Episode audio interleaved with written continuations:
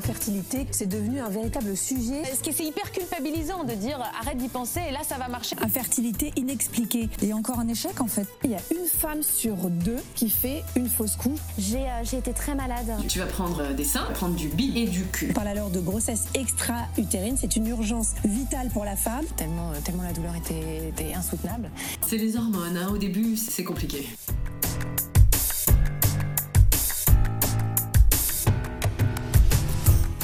Bienvenue dans le monde imparfait de la maternité.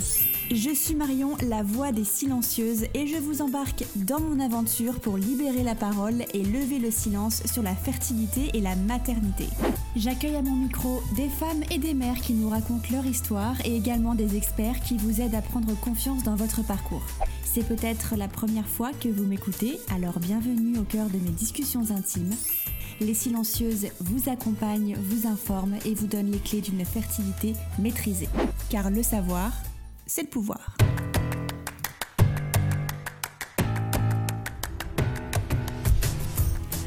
C'est la première fois que je teste ce format et j'espère qu'il vous séduira. J'ai décidé d'approfondir mes connaissances en allant à la rencontre de professionnels de la fertilité et de vous en faire profiter. Aujourd'hui, je rencontre Alix. Son créneau, la naturopathie au féminin. Elle a souhaité intervenir sur un sujet qui lui tenait à cœur, le syndrome des ovaires polykystiques, autrement appelé le SOPK. Et a surtout voulu déconstruire les mythes qu'elle a l'habitude d'entendre sur cette pathologie qui la concerne de près, puisqu'elle a elle-même été confrontée à celle-ci. Alix répond également à vos questions, celles que vous m'avez envoyées sur Instagram, et démystifie pour nous le SOPK. Je vous souhaite une bonne écoute et surtout dites-moi ce que vous avez pensé de ce nouveau format en commentaire. J'en profite également pour vous rappeler à quel point donner une note au podcast m'aide à le développer, alors n'hésitez pas à mettre vos petites étoiles sur la plateforme d'écoute. Vous écoutez le premier épisode hors série de La Voix du Pro.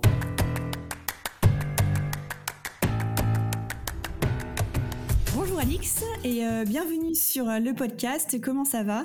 Bah écoute, ça va très bien. Merci de me recevoir. Je suis très contente d'être là.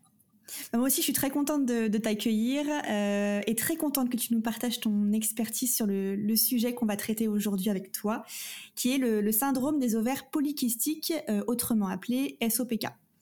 Avant de rentrer dans le vif du sujet, je te laisse te présenter et notamment nous dire ce que tu fais dans la vie. D'accord. Alors, euh, je m'appelle Alix Dantras, je suis euh, naturopathe euh, à Paris ou un peu partout en visio. je suis spécialisée dans l'accompagnement de la femme, c'est-à-dire que j'aide les femmes, qu'elles soient en projet bébé, en PMA ou non, ou quand elles ont des troubles avec leur cycle. Donc, troubles du cycle, ça veut dire souvent règles douloureuses, endométriose, SOPK ou aménorrhée ou règles abondantes. donc, on c'est un grand scope en fait qu'on peut, euh, sur lequel on peut agir via naturopathie. Euh, comment est-ce qu'on travaille en naturopathie? On fonctionne toujours en, euh, au global. C'est une pratique donc holistique où en fait on va on va euh, gérer le déséquilibre euh, chez l'individu en traitant euh, une partie physique bien matérielle via l'alimentation et puis on va aussi traiter bah, des choses un peu moins matérielles comme la gestion du stress, la gestion des émotions qui sont des facteurs qui peuvent être un peu impactés quand on a un SOPK ou quand on est en projet bébé. Ok, oui, intéressant. Et donc, euh, parmi tes spécialités, comme tu disais, tu as, euh, tu as celle euh, traitant ce syndrome très mystique qui est le, SOPK. Mm-hmm. Est-ce qu'il y a quelque chose de, de est-ce qu'il y a une expérience personnelle derrière, derrière cette spécialisation? Oui, c'est à peu près au moment où j'ai choisi de faire euh, de la naturopathie que j'ai axé euh, mes études sur euh, la question de, l'équilibre hormonal. Pourquoi? Parce que toute ma vie, en fait, moi j'ai eu des, cycles très longs. J'avais mes règles déjà très tard, vers 16 ans, 15-16 ans. Et puis, et puis j'avais des cycles surtout très très longs où j'avais, je pouvais avoir mes règles deux, trois fois par an et puis c'est tout. Et en fait, je fais souvent ce, ce, rapprochement, mais il y a un peu le, le, même réveil qui se fait avec l'endométriose, c'est-à-dire que moi j'ai grandi avec euh, des discours de gynéco ou de médecins qui me disaient mais c'est comme ça, il y a des femmes qui ont des, qui ont des cycles longs, et puis euh, on peut rien y faire, ou prendre la pilule si vous voulez réguler tout ça, mais, mais c'est tout. Mmh. Et ça n'a pas vraiment d'incidence.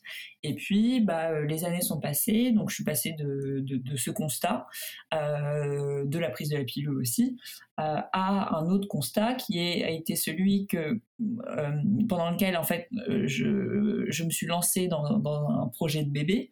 Euh, et donc bah forcément quand on a des règles voilà tous les trois mois au mieux c'est pas très facile puisqu'on est face à des femmes qui qui, qui ovulent tous les mois. Et nous bah, forcément on a un petit peu moins de chance de ce côté là et du coup bah, c'est comme ça que j'ai axé moi ma, ma, ma formation de naturopathie là-dessus. J'ai essayé de comprendre comment est-ce qu'on pouvait maintenir un équilibre hormonal, euh, enfin rétablir un équilibre hormonal euh, et, euh, et, faire en sorte qu'un SOPK, puisque c'est le, diagnostic qu'on a fini par me poser, puisse être un peu mis en sourdine et, ne pas empêcher en tout cas la conception. Ok, très bien. Avant de, rentrer un peu plus dans, le, vif du sujet, est-ce que, en quelques mots, tu peux nous expliquer ce qu'est le SOPK Qu'est-ce que ça signifie? Alors le SOPK, donc c'est l'acronyme pour syndrome des ovaires polykystiques. On appelle ça un syndrome parce que en fait, euh, ça désigne un ensemble de symptômes, euh, principalement liés à des difficultés d'ovulation, ce qui explique les cycles très longs, et à un excès d'hormones masculines, ce qu'on appelle souvent les, les, androgènes. Euh, on dit que ça touche une femme sur dix, mais c'est vrai que c'est quelque chose qu'on dont on parle depuis assez peu de temps finalement. Donc il est probable que finalement ça en concerne peut-être un petit peu plus. Euh, moi, c'est par exemple une pathologie que je, que je, que je croise de, de, plus en plus en consultation. Euh, et juste une petite précision, c'est vrai qu'on dit euh, ovaire polykystique. Donc quand je, parle de, ça à, des personnes qui connaissent pas euh, vraiment ce syndrome, euh, on pense tout de suite à euh, kyste et donc on, se dit oulala là là, mais ça doit être très douloureux, polykystique. Donc déjà un kyste c'est très douloureux, donc polykystique ça doit faire très mal. En fait c'est pas vraiment des kystes. on dit polykystique parce qu'en fait à l'écho les ovaires concernés ils possèdent des follicules en le ou les ovaires, hein, ils possèdent des follicules en grand nombre et euh, qui, ont un développement en fait partiel qui les empêche d'aboutir à l'ovulation et ce qui donne à l'échographie en fait une impression d'avoir un, ovaire euh, voilà avec pas mal de kystes parce que bah, sur l'écho ça ressemble un petit peu.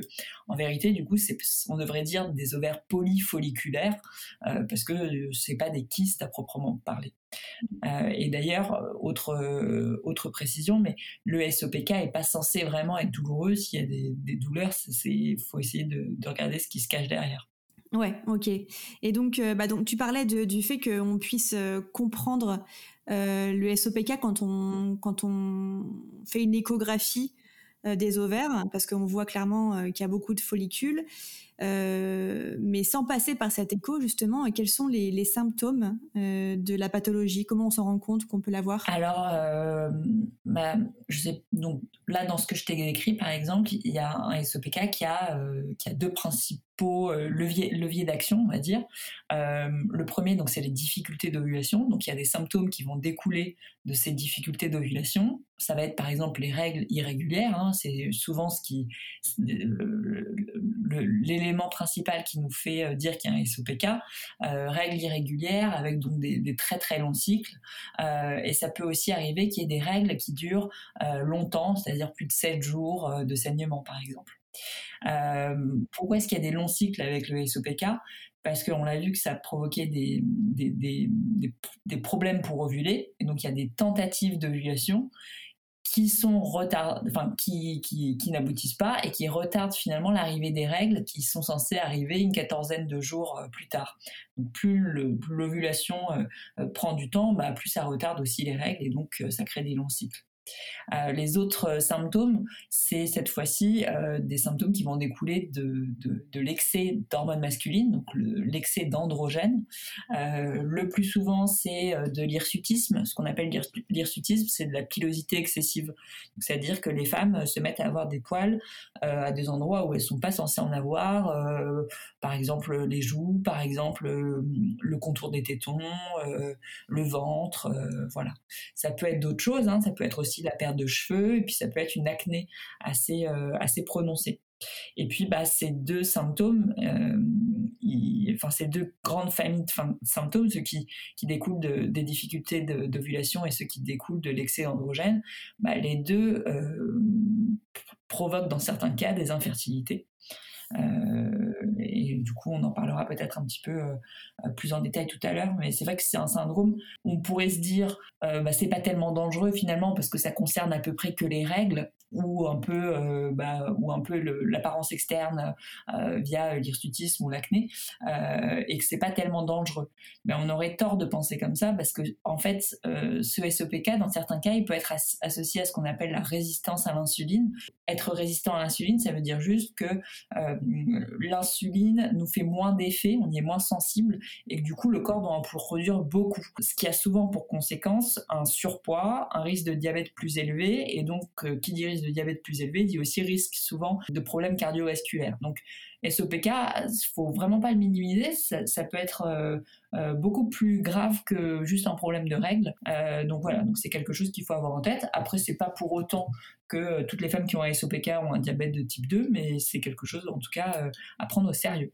D'accord, ok. J'ai l'impression quand même que au niveau des symptômes, c'est très dur à, se poser la question est-ce que j'ai le SOPK parce que euh, niveau euh, pilosité euh, ou règles un peu un peu irrégulières, c'est des choses qui peuvent bah, qui peuvent survenir dans la vie d'une femme sans pour autant penser tout de suite avoir une, une maladie C'est des choses qui peuvent arriver, quoi, des choses courantes. Non, après c'est vrai que bah, quand il y a des, des signaux comme, encore une fois, la pilosité excessive, de l'acné, des très longs cycles, ça doit pousser à, à aller chercher un peu ce qui se cache derrière et donc à faire un bilan hormonal euh, euh, pour essayer de comprendre ce qui se passe. D'accord, très bien. Et ben, justement, comment, euh, comment ça se passe le, le, diagnostic de cette pathologie? Qu'est-ce que, Quelle est la démarche? Quel est le médecin, le spécialiste à aller consulter?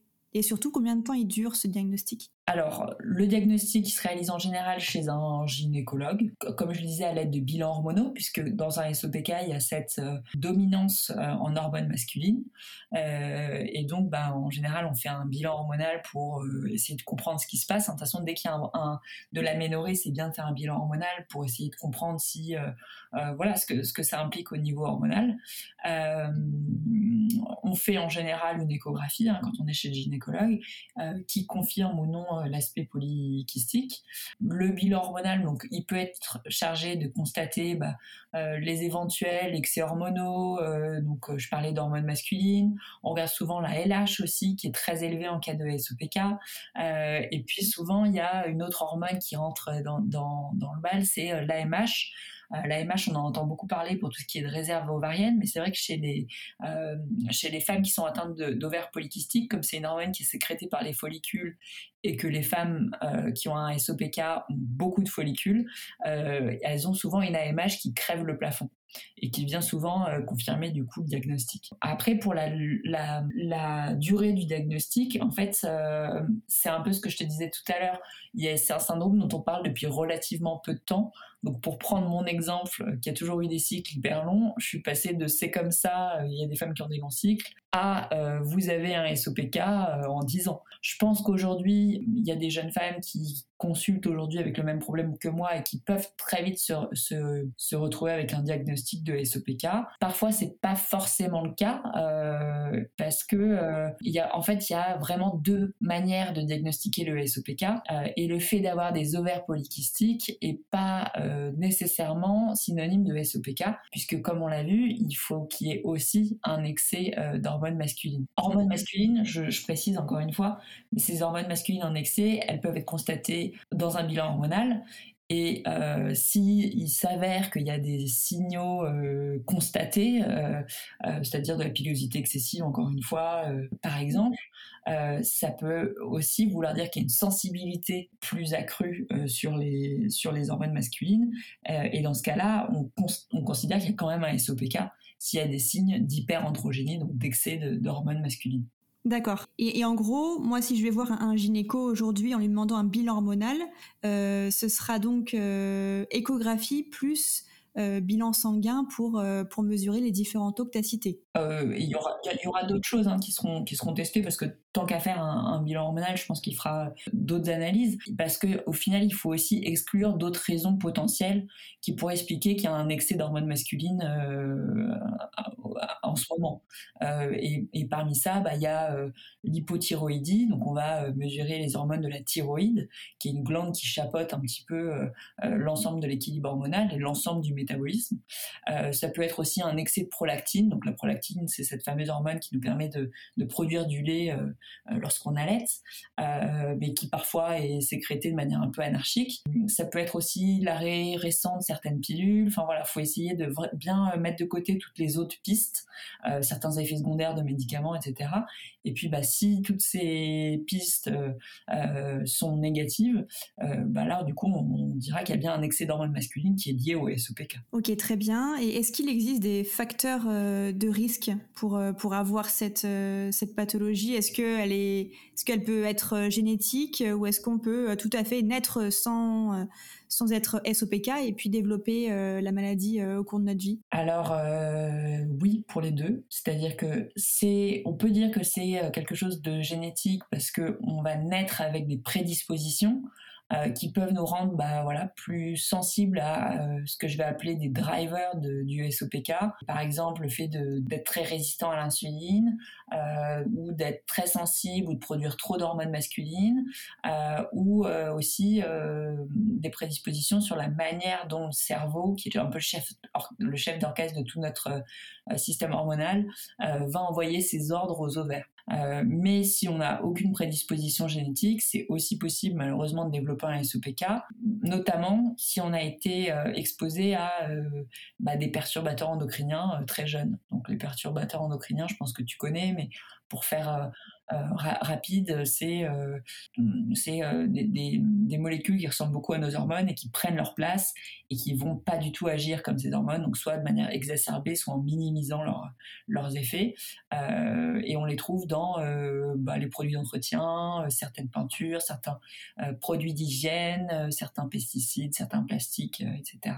Euh, et ça, c'est en ça qu'il faut faire très attention euh, avec euh, bah, voilà nos petites filles, pour celles qui en ont, parce que c'est vraiment une exposition très très tôt, et y compris pendant la grossesse, euh, qui, peut, euh, qui peut créer ce genre de prédisposition.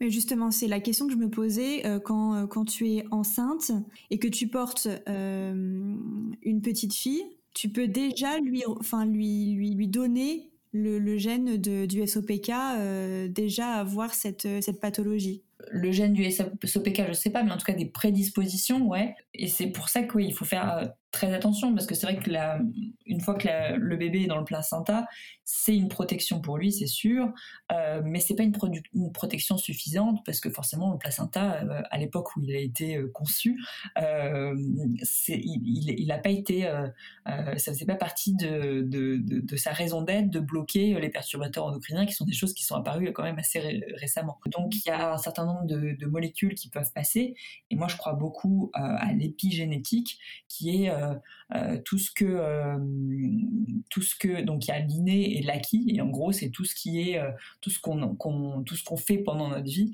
qui peut altérer la qualité de nos gènes. Et c'est en ça que c'est hyper important bah, voilà d'avoir une, une, bonne hygiène de vie quand on est enceinte mais aussi avant parce que ça peut impacter le, le bébé. Donc là on parle du SOPK mais ça peut l'impacter sur d'autres sur d'autres domaines comme les intolérances alimentaires, etc. Donc c'est vrai que oui, quand on est enceinte, c'est une victoire, c'est sûr, mais c'est pas une raison pour pour euh, voilà pour, pour faire n'importe quoi. C'est le bon moment aussi de, de, de, prendre ou de garder des, bonnes habitudes euh, parce que euh, c'est le moment où on a notre bébé vraiment tout près de nous. Et est-ce que tu pourrais nous citer quelques perturbateurs endocriniens qui, dans, dans l'environnement qui nous entoure, dans notre, notre quotidien? Ouais, euh, alors il y a par exemple, euh, bah, je crois que le plus connu c'est le bisphénol A, euh, qu'on va trouver surtout dans les plastiques.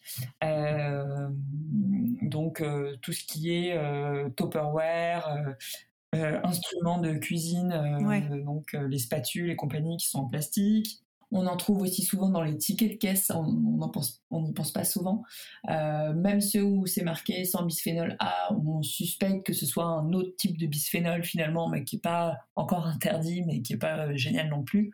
Euh, donc ça, c'est un bon réflexe à avoir aussi de, de, quand ils ne sont pas nécessaires, euh, de, de, laisser euh, nos, nos, tickets de caisse à la caisse. Ouais, globalement, tout ce qui est en plastique, tout ce qui est matière euh, textile aussi qu'on se met, on sent bien hein, qu'il y a des matières qui sont pas du tout, sont pas du tout naturelles, et donc c'est bien aussi de pouvoir, pouvoir les, les, minimiser, en tout cas minimiser leur impact sur nous. Ok, ok, très bien. Et, et comment le SOPK impacte directement? La fertilité d'une femme? Euh, Alors bah déjà, on a ce problème d'avoir des très longs cycles. Donc à l'inverse de femmes qui vont ovuler tous les mois, bah, une femme qui a un SOPK, elle va avoir moins d'occasions d'ovuler puisqu'elle va avoir une ovulation peut-être tous les trois mois ou parfois pas d'ovulation du tout. Pourquoi? Parce que euh, il y a un excès d'hormones masculines qui va perturber le développement des ovocytes, euh, mais aussi la qualité de l'endomètre euh, à accueillir l'œuf fécondé.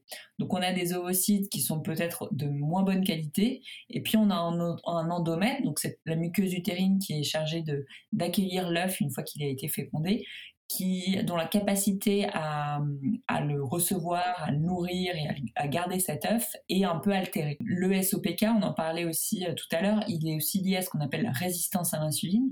Cette insuline, quand elle est sécrétée de manière trop importante, comme c'est le cas quand on y est résistante, on est obligé d'en produire davantage, ça va créer de l'inflammation. Et cette inflammation, elle va perturber toutes les sécrétions hormonales, elle va donc perturber aussi l'ovulation et elle va aussi perturber ce qu'on appelle la nidation. Et est-ce que euh, ce qu'il y a une une, solution justement pour, euh, bah, pour guérir de cette euh, pathologie?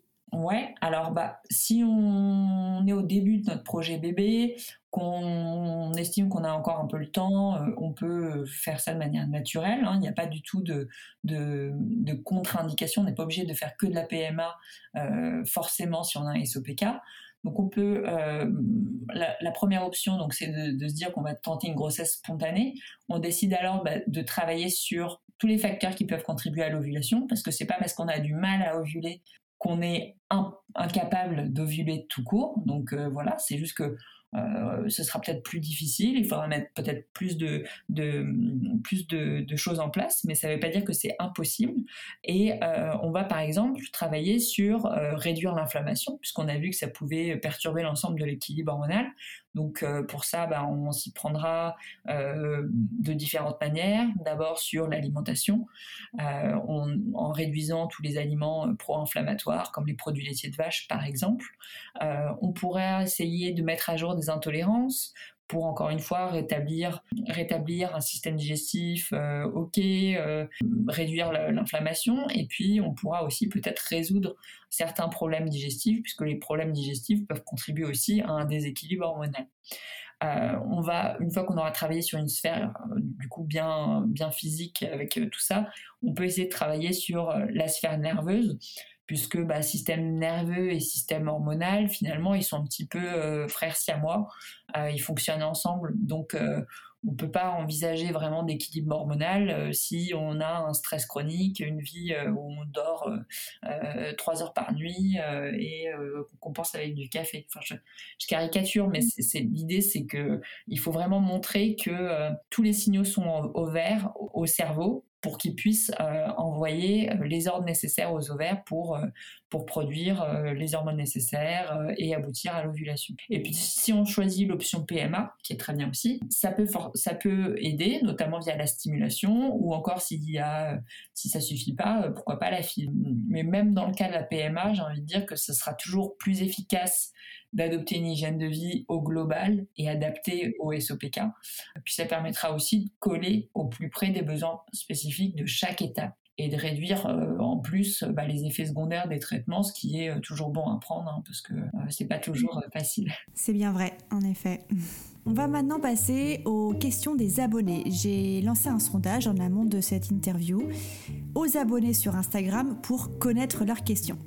Je vais commencer par la question d'Irène qui est comment réduire les risques d'avoir euh, le SOPK tout faire déjà pour que cette fameuse communication entre le cerveau, qui, je le rappelle, est vraiment euh, le, chef d'orchestre euh, du système reproducteur, tout faire pour que cette communication entre le cerveau et les ovaires puisse se faire sans interférence. Ces interférences, ça peut être quoi? Ça peut être euh, l'inflammation dont on parlait tout à l'heure, qu'elle soit alimentaire qu'elle soit liée au mode de vie, le stress, la fatigue. Euh, une alimentation qui est insuffisante, soit en termes de qualité, soit en termes d'apport nutritionnel, ça, ça peut être aussi quelque chose qui vient être interprété comme un danger potentiel par le cerveau euh, et qui, traduit en, euh, en, partant du principe que c'est pas le moment de, de, faire un bébé. Euh, et puis, bah, on parlait aussi de, l'impact des, perturbateurs endocriniens. Et, et, du coup, évidemment, réduire l'impact des perturbateurs endocriniens, c'est vraiment quelque chose qui, qui, pour moi, est capital et qui permettra de réduire le risque de développer certaines pathologies comme le SOPK. Ok, très bien. Il y a Faustine également qui nous pose la question, la médecine d'aujourd'hui est-elle au point sur le diagnostic du SOPK oui, alors c'est quelque chose qui est de plus en plus euh, reconnu, hein, le SOPK. Euh, le seul bémol que je mettrais, c'est que parfois le SOPK, il est peut-être euh, diagnostiqué un peu, un peu à la va-vite.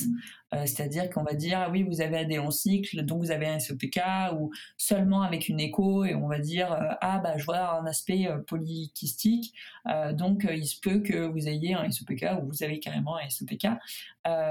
pour moi, c'est pas suffisant. Euh, en tout cas, euh, ça va pas euh, dans le sens des critères retenus par un organisme qui s'appelle la PCOS Society, qui est en gros voilà un organisme qui, a été qui, a été chargé de, définir des critères bien précis sur sur le SOPK, parce que selon cet organisme, en fait, il faudrait qu'il y ait donc des ovaires polykystiques ou des problèmes d'ovulation, plus euh, cette fameuse hyperandrogénie, cet excès d'hormones masculines. Euh, sans ça, en fait, euh, des ovaires polykystiques, ils peuvent avoir plein d'autres raisons. Par exemple, on, considère qu'une femme, elle, elle, va avoir des cycles anovulatoires 25% du temps de sa vie. Donc, il se peut que, bah, voilà, pendant les moments où on est stressé, très fatigué, où on a eu un choc émotionnel, on peut avoir des cycles anovulatoires, des cycles où il n'y a pas eu d'ovulation. Et euh, dans ces cas-là, euh, nos ovaires, si on fait une, une, échographie, peuvent avoir un aspect polykystique. Ça ne veut pas forcément dire qu'il y aura un excès d'hormones euh, masculines associé. Et donc, ça ne veut pas forcément dire qu'il y aura un SOPK. Ok. Euh, ensuite, on a Tiffany qui nous a posé deux questions. Euh, est-ce que le SOPK favorise les fausses couches tardives ou accouchements prématurés?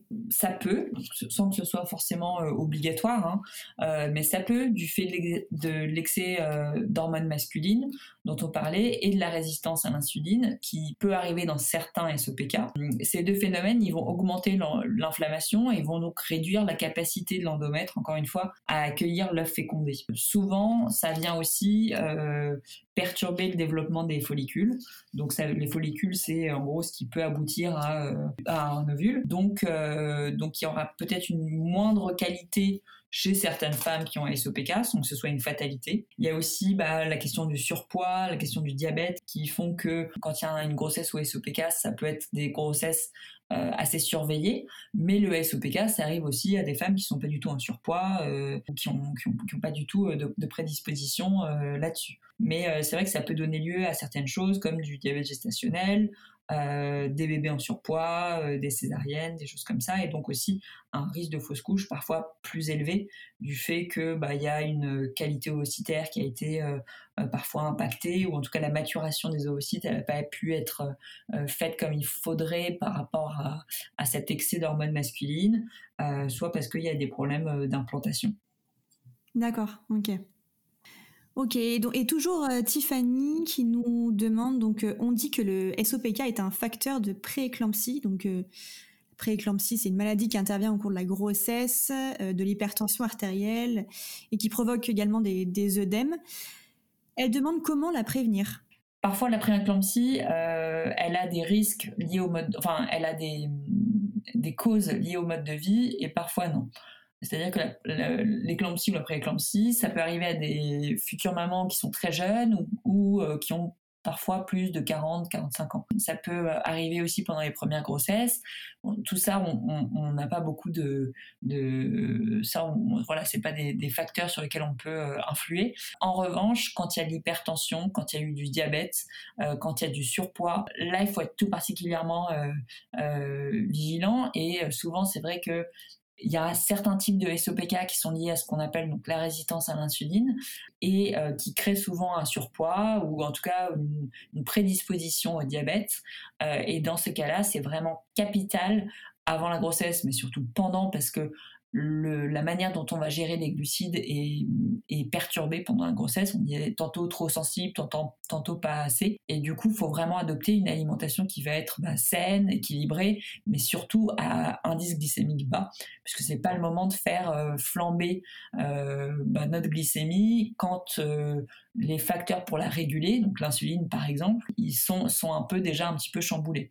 Et puis il faut adopter aussi des activités qui sont adaptées à la fois à la grossesse et, euh, et à, à, la condition euh, de, surpoids. Et puis, euh, bien sûr, arrêter, enfin, j'y pense pas tellement, ça, tellement ça, ça, peut paraître évident, mais bien sûr, arrêter la cigarette et l'alcool, ne serait-ce qu'avant la grossesse, pour moi, c'est des, des, choses qui sont importantes. On parlait d'épigénétique et de l'expression de, de, nos comportements sur nos gènes et ceux de nos enfants, mais c'est aussi important là-dessus parce que c'est des facteurs de risque. Donc, si on sait que on a euh, une maman qui a déjà fait euh, de l'hypertension ou des prééclampsies, éclampsies. Ça peut être bien d'arrêter les comportements qui vont favoriser euh, l'hypertension comme l'alcool ou la, nicotine. Oui, ça paraît, ça paraît en effet évident, mais c'est bien de le rappeler. Oui, parce qu'on a tous le réflexe pendant la grossesse et on l'a un petit peu moins avant. Mais pour le coup, quand on a des, des difficultés, ça peut être important. Carrément, ouais. Et puis pour terminer, on a Clémence qui demande quels sont les moyens de détecter le SOPK quand on est sous pilule? C'est compliqué sous pilule parce que euh, sous pilule, donc par définition, on n'a pas de cycle, quasiment pas de production hormonale, voire pas du tout. Donc c'est difficile, voire impossible de se baser sur euh, les infos, un bilan hormonal à ce moment-là, ça sera pas vraiment utile. Ce qui peut nous aider en revanche, ça serait de regarder comment ça se passait avant la pilule au niveau des cycles. Est-ce que c'était des cycles qui étaient déjà longs? Est-ce qu'il euh, y avait déjà des signes euh, d'hyperandrogénie, donc d'excès d'hormones masculines? Euh, Est-ce que j'avais beaucoup d'acné, etc. ça, ça peut nous donner des infos. Alors, c'est toujours à prendre un petit peu avec du recul, parce que c'est vrai que l'adolescence, c'est une période où les cycles peuvent aussi se mettre en place, et c'est aussi le moment où il y a de l'acné. Donc, si on a pris la pilule à ce moment-là, ça peut être un petit peu difficile de savoir à quoi c'était dû, hein, cette acné. Mais voilà, en tout cas, ça nous donnera toujours un petit peu plus d'infos. Euh, et c'est plus de ce côté-là qu'il faut regarder. Si ça faisait plusieurs années qu'on avait déjà eu nos règles et qu'elles étaient euh, euh, très espacées, qu'on avait beaucoup d'acné, qu'on perdait nos cheveux, ça peut être des signaux de SOPK. Et dans ce cas-là, si on suspecte quelque, quelque chose, c'est bien d'arrêter la pilule si c'est OK avec, enfin, si on a un autre moyen de contraception, parce que bah, ça nous permettra de dévoiler, en fait, de, comprendre ce qui se passe, et puis surtout de pouvoir agir dessus, parce que la pilule, elle met en sommeil euh, nos hormones, c'est-à-dire qu'il il, ferme complètement boutique, hein, nos, ovaires, euh, et nos ovaires, du coup, euh, produisent plus d'hormones. Du coup, ça résout pas le souci. On a un enseignement tous les mois qui sont des règles de privation, mais qui sont plus liées à la manière dont on prend ces hormones de, de, synthèse, mais c'est pas du tout des règles, puisque pour qu'il y ait des règles, il faudrait qu'il y ait une ovulation, toutes les étapes du cycle qu'il n'y a pas pendant la prise de la pilule. Et donc euh, voilà, surtout pas penser que la prise de la pilule, en tout cas, résout quelque chose. Euh, elle fait que de masquer le problème pendant un temps. Oui, ça c'est sûr. Ok, très bien. Eh bien, on a fait, euh, on a fait le tour des questions. Merci beaucoup pour ton pour ton temps et ton expertise sur le sujet, un sujet qui a une forte actualité, hein, comme on se l'est dit, et qui pourtant euh, soulève pas mal de questions, comme on a pu le voir. Bah, merci à toi Marion de m'avoir invité. Je suis toujours ravie de, de, voilà, de, faire le point sur ce genre de sujet. Alors on est toutes les deux ravies. Euh, je te souhaite une, une très bonne continuation Alix et merci encore. Merci à toi, bonne journée.